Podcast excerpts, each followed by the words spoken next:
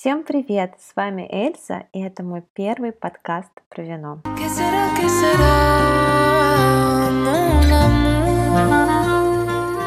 Я очень рада сейчас записывать этот подкаст, потому что я безумный любитель вина.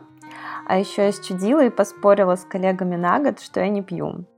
И поэтому я решила сделать себе особенный подарок в этом новом году и записать подкаст про мой самый любимый напиток шампанское. Меня очень часто спрашивали, если пить какое-то одно вино всю свою жизнь, то какое бы я выбрала.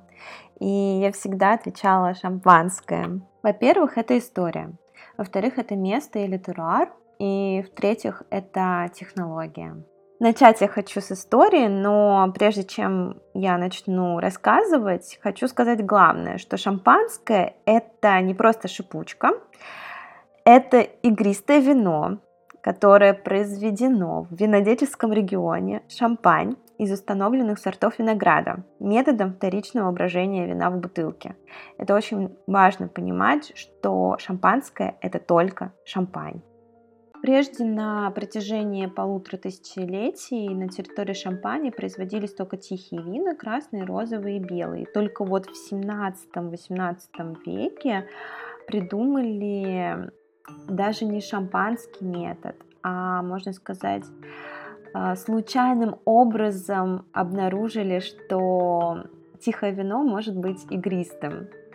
В принципе, в производстве алкогольной продукции, так сказать, а, многие моменты были случайны, как, например, производство коньяка, портвейна и вот шампанского.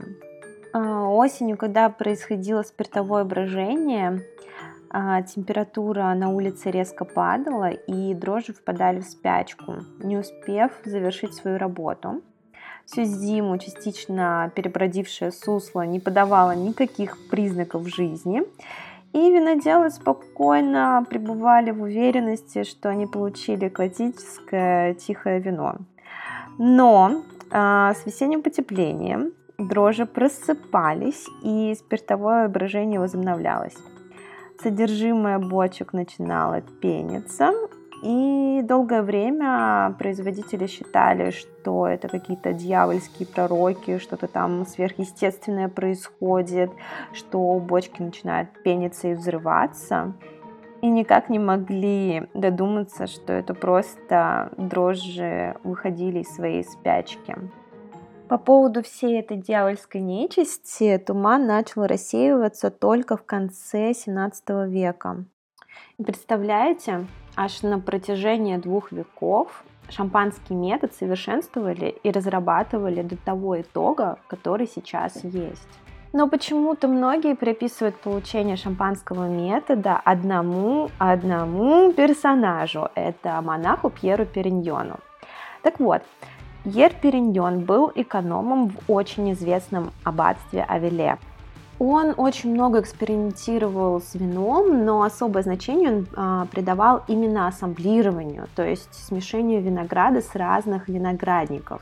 Дело в том, что в холодных условиях очень сложно получить хорошее вино с одного виноградника, но его эксперименты были целью получения только тихого вина.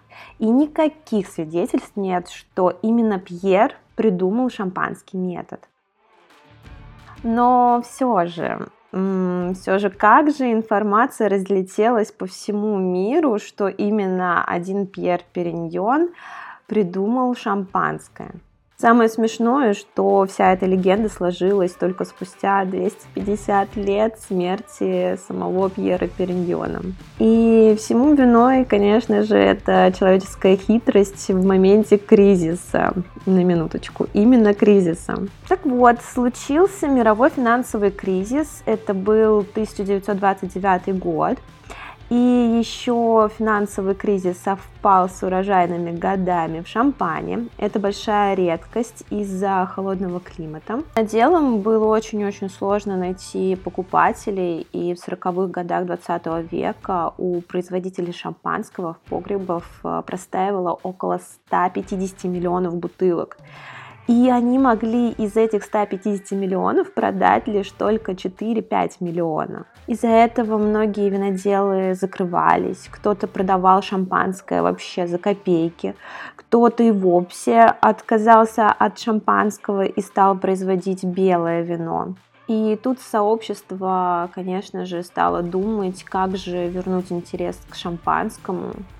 И тут в ход пошли уже хитрые штучки маркетинга это использовать историческую личность о том самом монахе Пьере Периньоне. И вот виноделы устроили празднование. Это 250 лет с даты смерти монаха.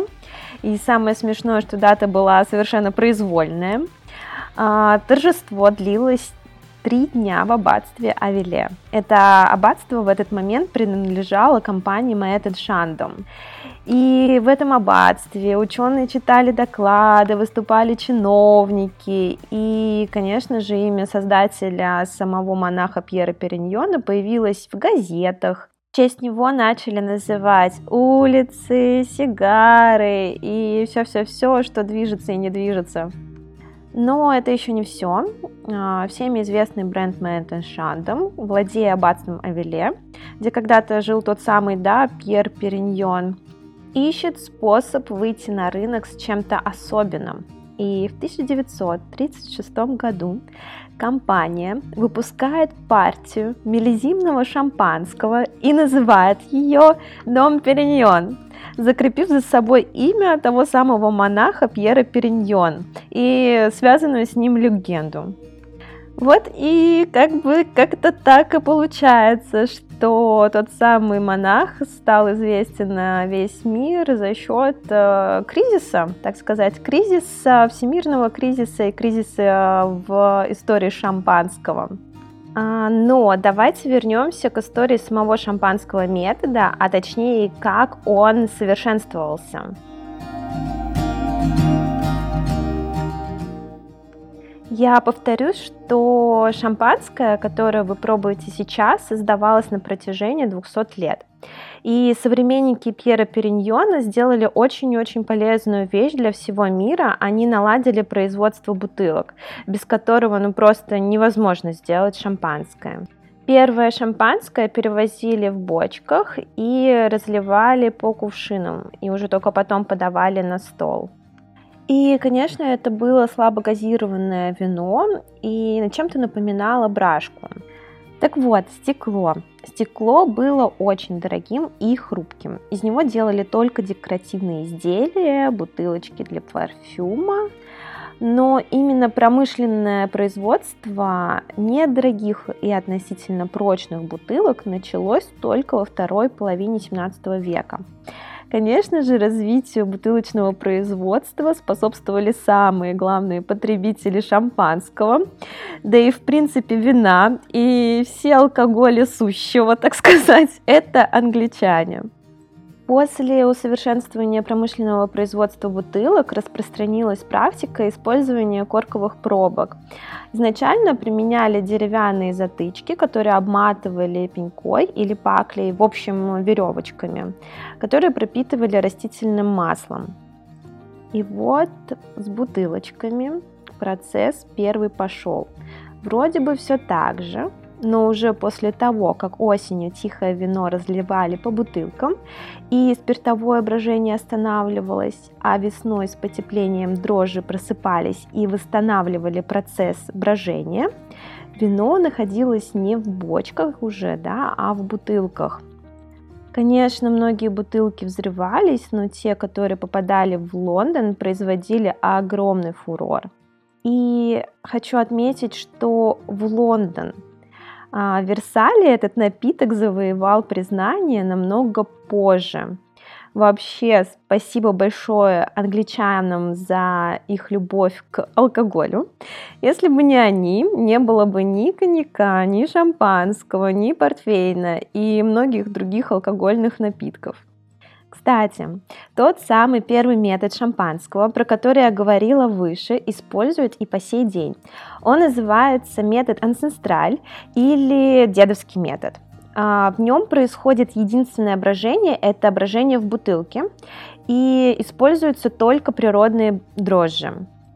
Это игристое будет в основном с осадочком, и игристое будет не особенно спиртозное, это примерно 6-9 оборотов, и в основном сладковатое. Но про ансестрали это совсем отдельная история, в этом методе тоже есть свои тонкости в зависимости от регионов. Так вот, Объем производства шампанского к концу 17 века был совсем незначительным. Это несколько тысяч десяток э, бутылок в год. Но уже к концу 18 века объем исчисляется сотнями тысяч бутылок в год, а в первой половине 19 века миллионами. Идем дальше. С середины 19 века виноделы стали переходить от производства сладкого шампанского к сухому. И в ход идут снова англичане. Ну, невозможно выпить просто много сладкого шампанского, а англичане очень любят выпить, да, и эти пузырики так завораживают, и вот они просят э, у французов, сделайте, пожалуйста, вино по суше, сделайте шампанское более сухим, меньше сахара, пожалуйста.